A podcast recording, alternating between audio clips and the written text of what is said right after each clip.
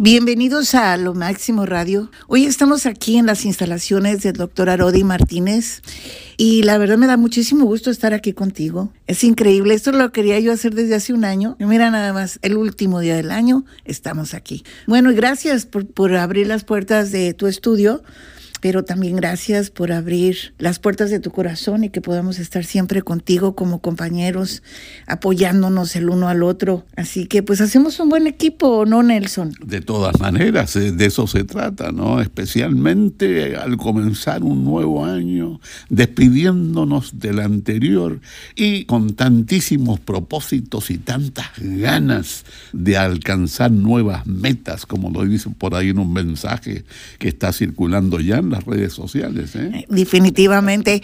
Pero fíjense que yo quiero hablar de muchísimas cosas, doctor, que quería, quería que preguntarte. Y una de, de eso es la cachetada, porque empezamos un año de la cachetada, ¿sí? Un año en el que precisamente a Nelson lo entrevistaron como tres veces, Univisión, con respecto a lo que sucedió en el Oscar. Y pues eso nos llamó muchísimo la atención. Imagínate, eh, van, van muchísimas personalidades, lleno de estrellas, etcétera. Se está viendo en todas partes del mundo y que una persona haya perdido los estribos porque le hicieron una broma, me parece increíblemente no sé, pero algo que nunca lo habíamos visto. ¿Tú qué opinas al respecto?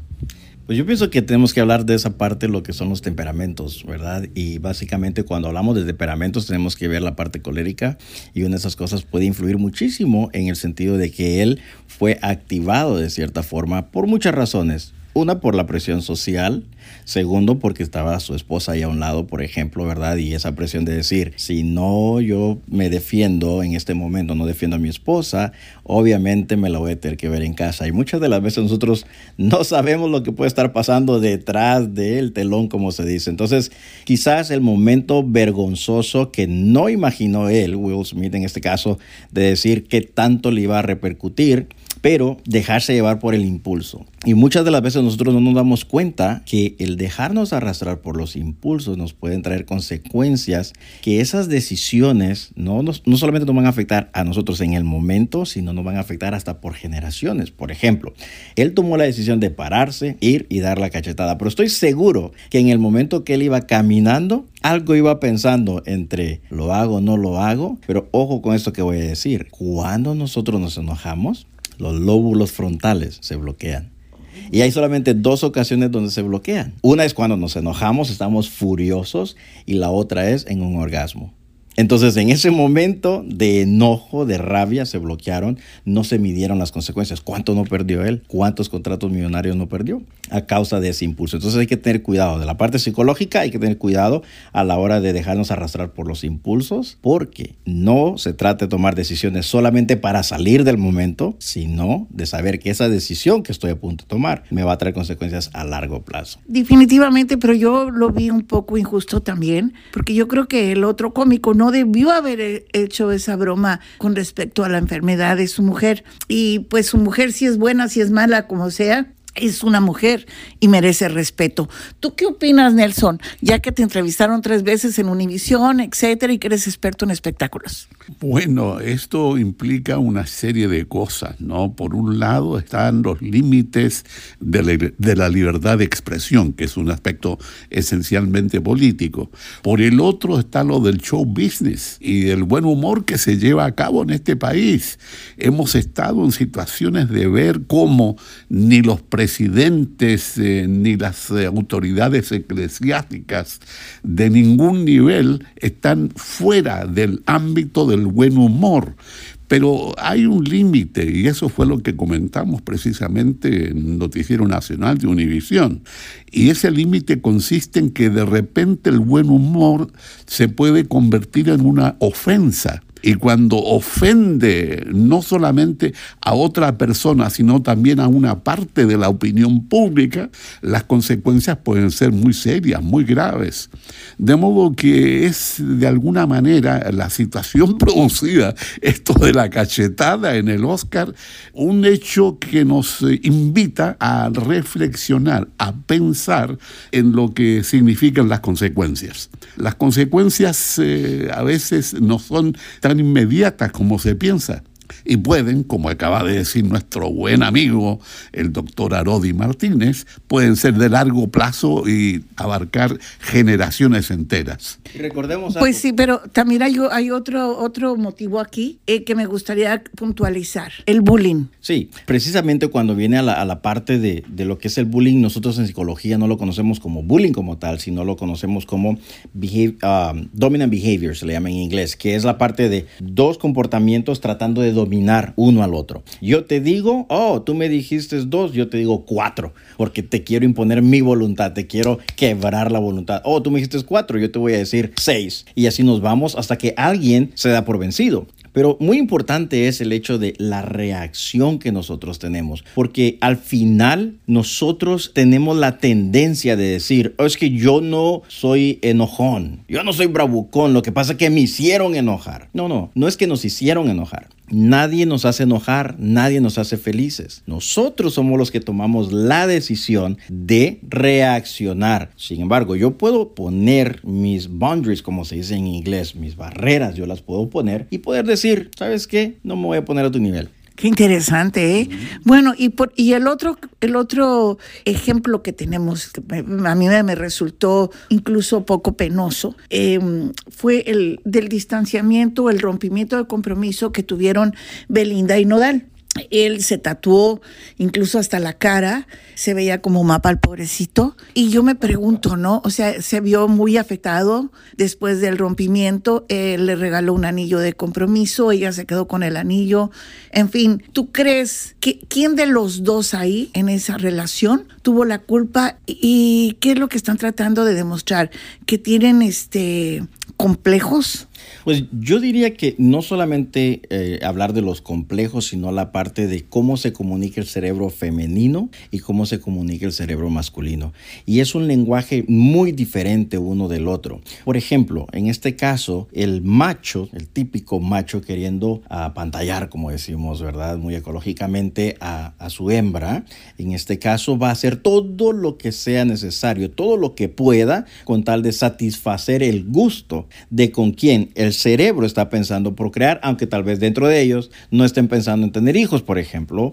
Sin embargo, el cerebro todo lo que está buscando es la procreación. Ahora, cuando vemos esta clase de comportamiento, el tatuarme, por ejemplo, otra vez volvemos a lo mismo. No es que haya sido por causa de Belinda en este caso que él se tatuó, sino que al final fue gusto de él, fue decisión de él de tatuarse, como también de quererse quitar los tatuajes, por ejemplo. Doctor, pero un momento, todas sus parejas se han tatuado y todas sus parejas terminan de la misma manera. Sí, pero independientemente que ella sea que les diga, yo quiero que te tatúes una mía o mi nombre, por ejemplo, al final ha sido decisión de cada uno de ellos. Pero otra vez, recordemos el lenguaje que existe dentro de lo que es el cerebro masculino y femenino. El masculino siempre tratando de querer complacerlo y lo podemos ver en la madre naturaleza. Por ejemplo, un ave, cuando quiere conquistar a, su hembra, ¿qué es lo que hace? Se va a preparar el nido, lo prepara muy bien y luego sale a bailar, sale a coquetear y está haciendo todo esto. ¿Para qué? Para pantallar, para querer aparentar. ¿Por qué? Porque quiere procrear. El cerebro lo único que está buscando es poder continuar su descendencia. Entonces,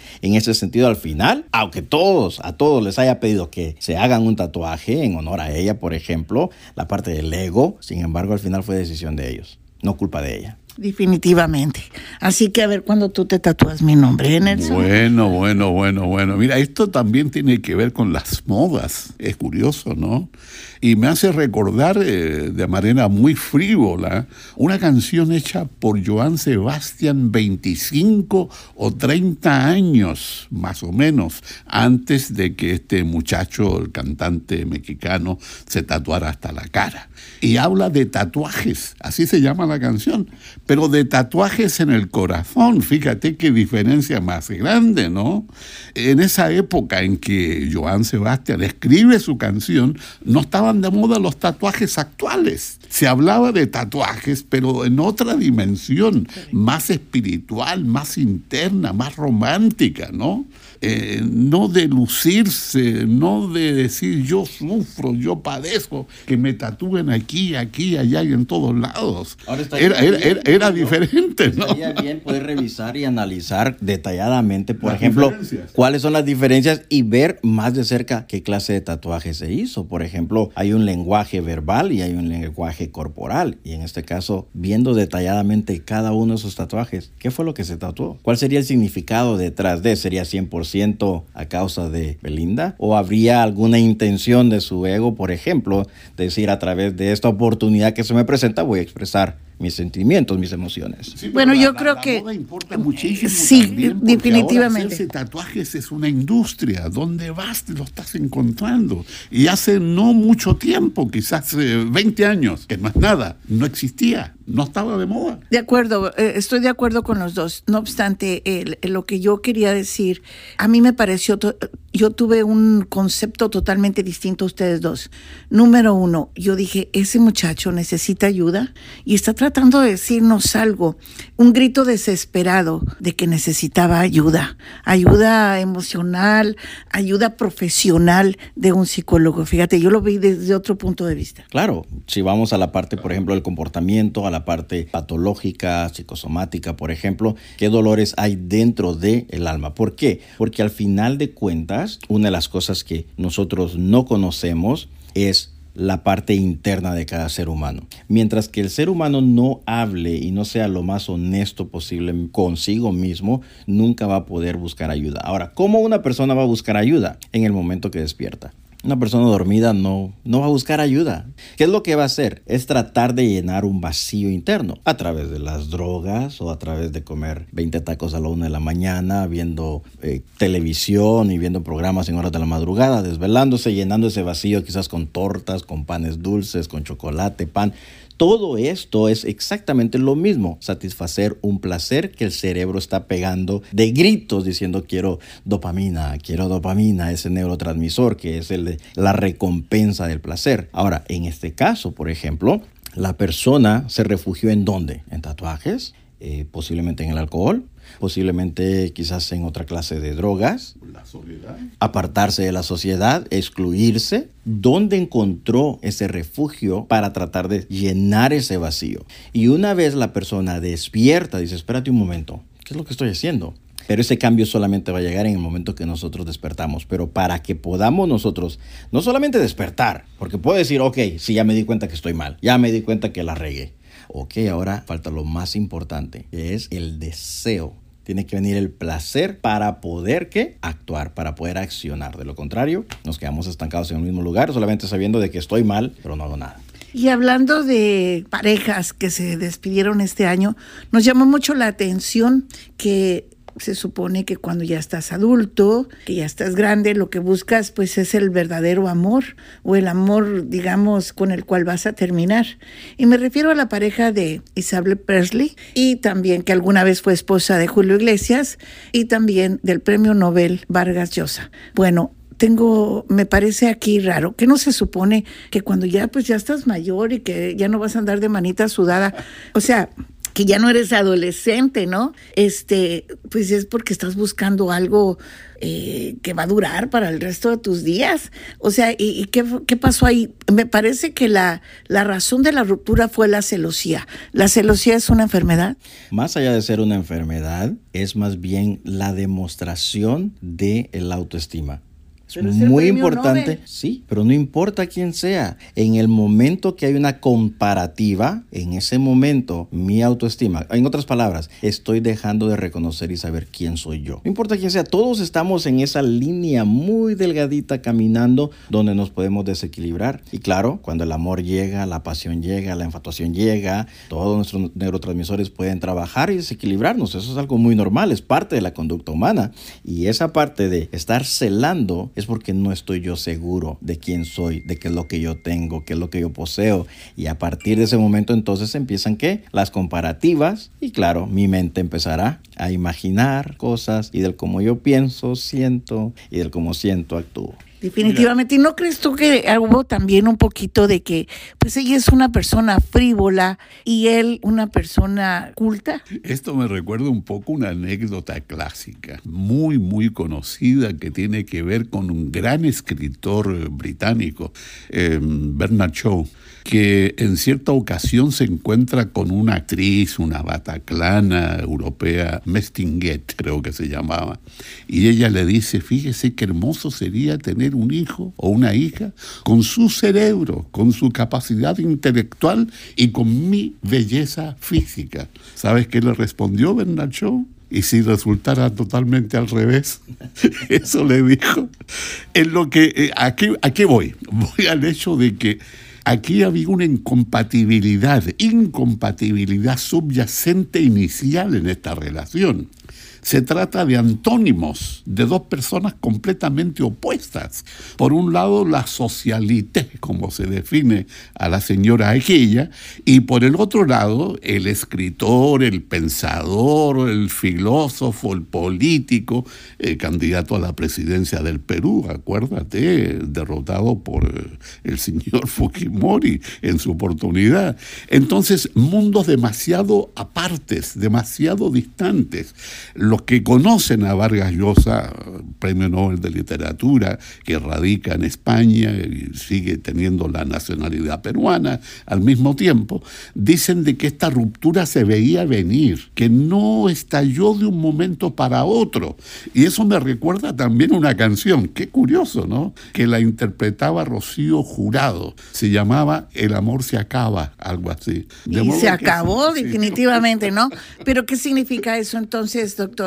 Desde su punto de vista, ¿significa que, tiene, que tenemos que ser afines con la pareja? Bueno, no precisamente ser afines al 100%, porque obviamente dentro de lo que es la parte de la personalidad, por ejemplo, si hablamos del enagrama, por ejemplo, de un gran, de los grandes Naranjo, uno de ellos que fue el expositor principal de hablar de estos arquetipos, por ejemplo, lo ideal y lo mejor es siempre, y esto es una recomendación para todos, si están en búsqueda de ese amor de su vida, una de las cosas más importantes es que nosotros podamos conocer a la otra persona qué tipo o qué arquetipo tiene, qué personalidad tiene, conocer cuáles son sus fuertes, sus débiles, sus neutrales y poder saber cuáles son los míos. Lo que yo estoy buscando en otra persona debería ser lo primero que yo ya tuve que haber trabajado en mí, haber perfeccionado. Entonces, eh, me encantaría platicar una historia que quizás nos ayude a comprender lo que ha pasado en esto, en una historia sigilosa, de cierta forma, porque habla de esta doncella hermosa, bella, que un día descendió de un rayo de la luna llena y se fue a robar la leche del campo en una villa en África.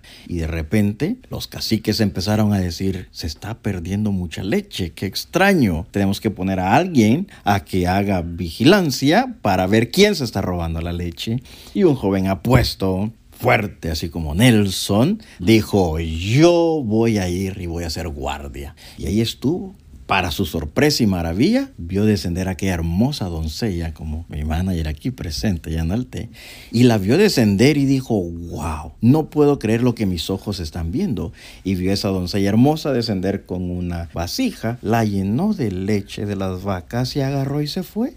Dijo, si yo digo esto, nadie me lo va a creer. Van a pensar que estoy loco. Dijo, prepararé una trampa. La preparó, la hizo y la siguiente noche, el mismo escenario y llega la doncella y cae en la trampa. El joven corre de inmediato y le dice, ajá, tú eres la que se ha estado robando la leche. ¿Sabes qué? A partir de hoy se acabó esto. Te voy a llevar con los caciques del pueblo para que te castiguen y te azoten hasta la muerte. Dijo, no, dijo la doncella, por favor no lo hagas.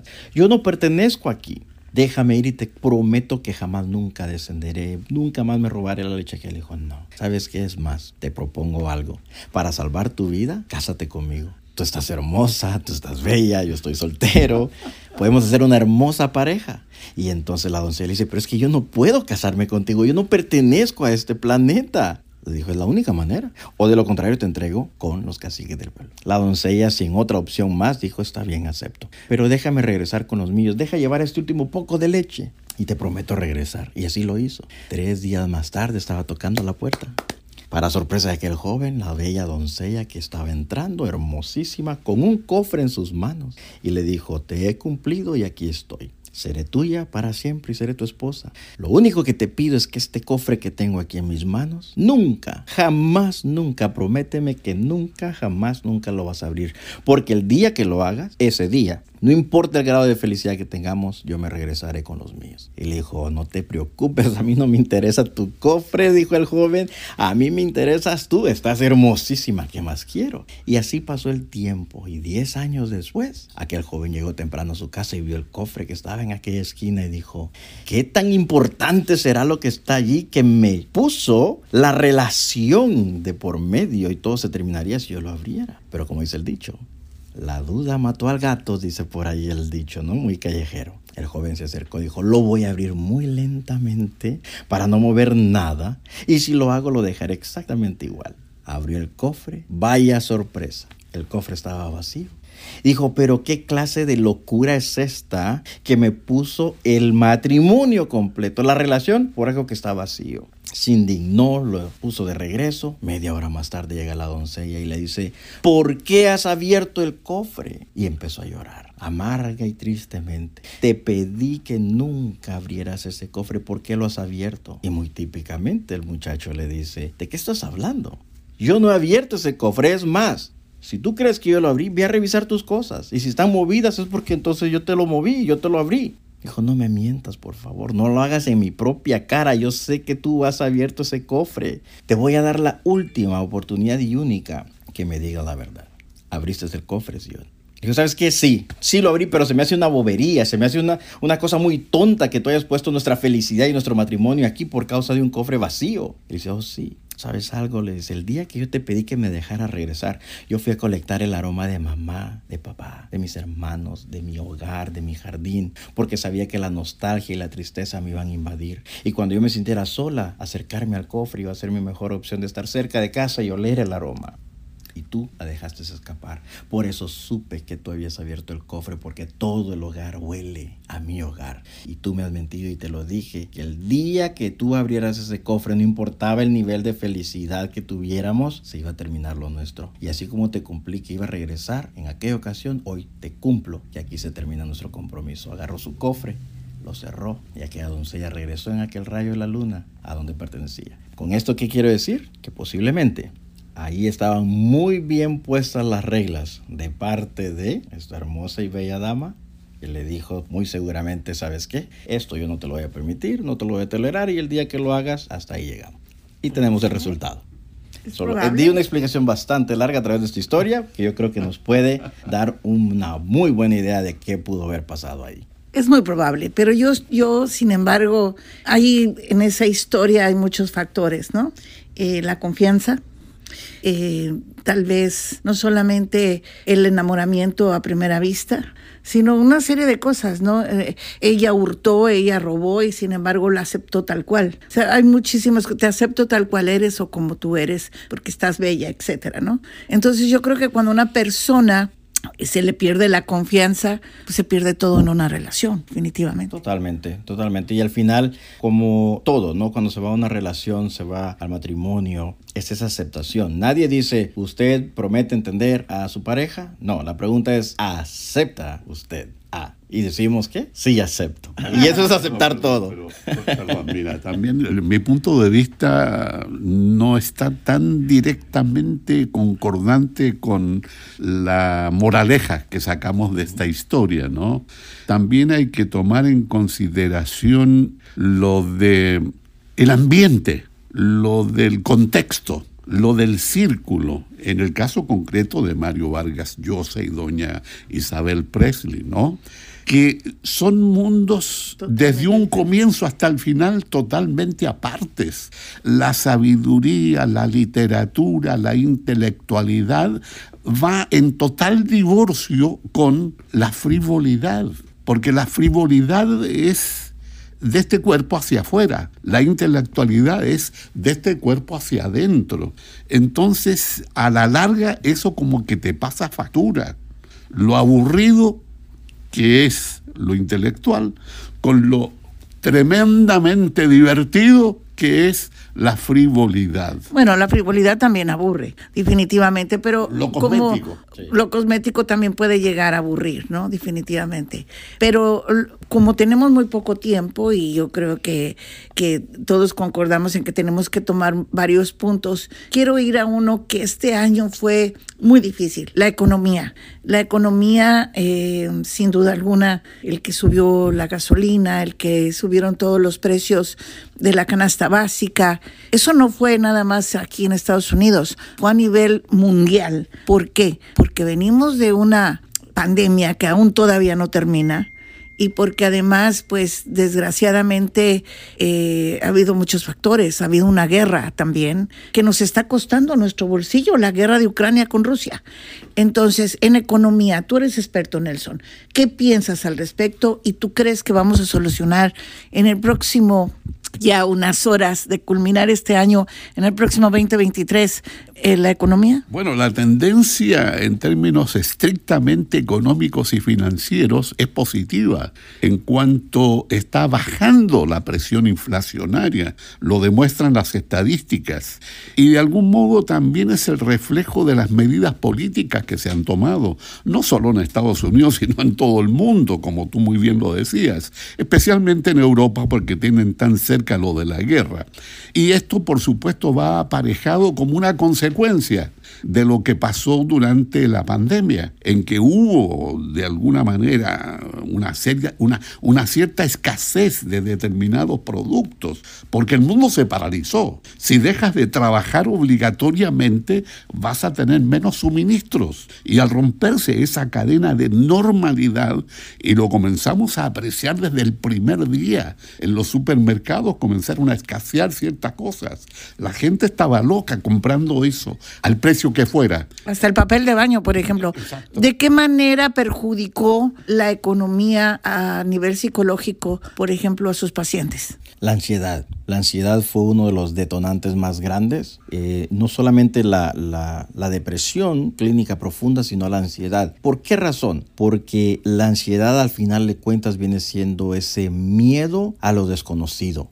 Eh, esa, esa incertidumbre, el hecho de estar yo pensando en el futuro me va a causar ese nerviosismo a través de lo que es el tallo del cerebro, donde está toda la parte nerviosa, va a ocasionar esa ansiedad porque no sé si voy a tener yo para darle a mis hijos, no sé si voy a tener dinero suficiente para pagar la renta, todo se empieza a elevar. Cuando hablamos entonces de la parte psicológica, lo que más hemos visto y hemos experimentado es la parte de niveles muy elevados de ansiedad. Personas tienen problemas de insomnio, problemas patológicos de toda índole y esto es algo que hoy en día lo estamos viendo. De hecho, salió un reporte no hace muchos eh, meses atrás, quizás como unos tres meses atrás nos llegó un reporte donde más de 50 millones, aquí en Estados Unidos, más de 50 millones de personas están teniendo severos problemas en su salud mental. 50 millones. Estoy hablando de esquizofrenia, bipolaridad, depresión. A mí, estamos hablando temas bastante serios. 50 millones es un muy buen número para alarmarnos y preocuparnos. Definitivamente, yo creo que incluso eh, ha aumentado los suicidios y una de las cosas que nos ha conmovido eh, ha sido las matanzas y las el armamento en este país, que pues cualquiera puede comprar un arma y puede salir a matar nada más porque estoy enojado, lo que hablamos al principio, ¿no? O sea, eh, sufrimos, por ejemplo, varias muertes o mu- miles de niños que han fallecido porque algún loco ha ido a una escuela a matarlos. Eh, eso es muy preocupante. Bastante, y yo diría que debería de haber una reforma, obviamente hay muchos intereses detrás, eh, económicos sobre todo, pero debería haber alguna especie de reforma donde la persona no solamente debería de pasar una evaluación psicológica, sino más allá de eso darnos cuenta que de la parte biológica la parte de clínica en cuestión de lo que son los lóbulos frontales, que es la parte viene siendo el CEO, lo que es la parte cognitiva de tomar esas decisiones correctas. Los lóbulos frontales no se, no se terminan de desarrollar sino hasta después de los 25 años. Y aquí a los 18 años cualquiera puede prácticamente comprar un arma y no está lo suficientemente maduro. Incluso lo podemos ver, las aseguranzas. ¿Cuánto no nos cobran si somos menores de 25 años? Carísimo el precio porque saben perfectamente muy bien que un adolescente todavía es, es un joven muy, muy, muy inmaduro, puede cometer muchas infracciones o accidentes, quitar, quizás arrebatarle la vida a alguien. Entonces, ¿cuánto no más cuando viene de un arma? Entonces, deberían de haber reformas definitivamente. Definitivamente, porque me llama mucho la atención que en este país, pues yo cuando llegué a este país estaba muy jovencita, yo no podía comprar cigarrillos, por ejemplo, ¿no? Tampoco, posteriormente, pues tampoco, mucho menos comprarme una cerveza. Pero sin embargo, las personas de niños de 18 años sí pueden comprar un arma y no pueden comprar cigarros, pero pueden comprar un arma. Entonces eso me resulta eh, algo así como, no sé, desequilibrado total. Sí, sí, claro, se ha dicho y se ha repetido y se va a seguir repitiendo de que aquí hay falta de decisiones políticas enérgicas, radicales, en cuanto a, de alguna manera, restringir la circulación de tanto armamento en manos de la gente. Pero no solamente armamento defensivo, que es lo que está protegiendo la Constitución, sino ofensivo, armamento de asalto en manos de particulares. ¿Qué tiene que ver? No, ¿Por qué si, si, se meten a tu casa a robar? No, tiene, no necesitas una ametralladora, ¿verdad? Resulta casi chistoso decirlo, pero eso tiene que resolverse y para eso se requieren pantalones, decisiones políticas, que desgraciadamente eh, van en contra de los intereses que señalaba el doctor, ¿no? Que son grandísimos intereses económicos financieros.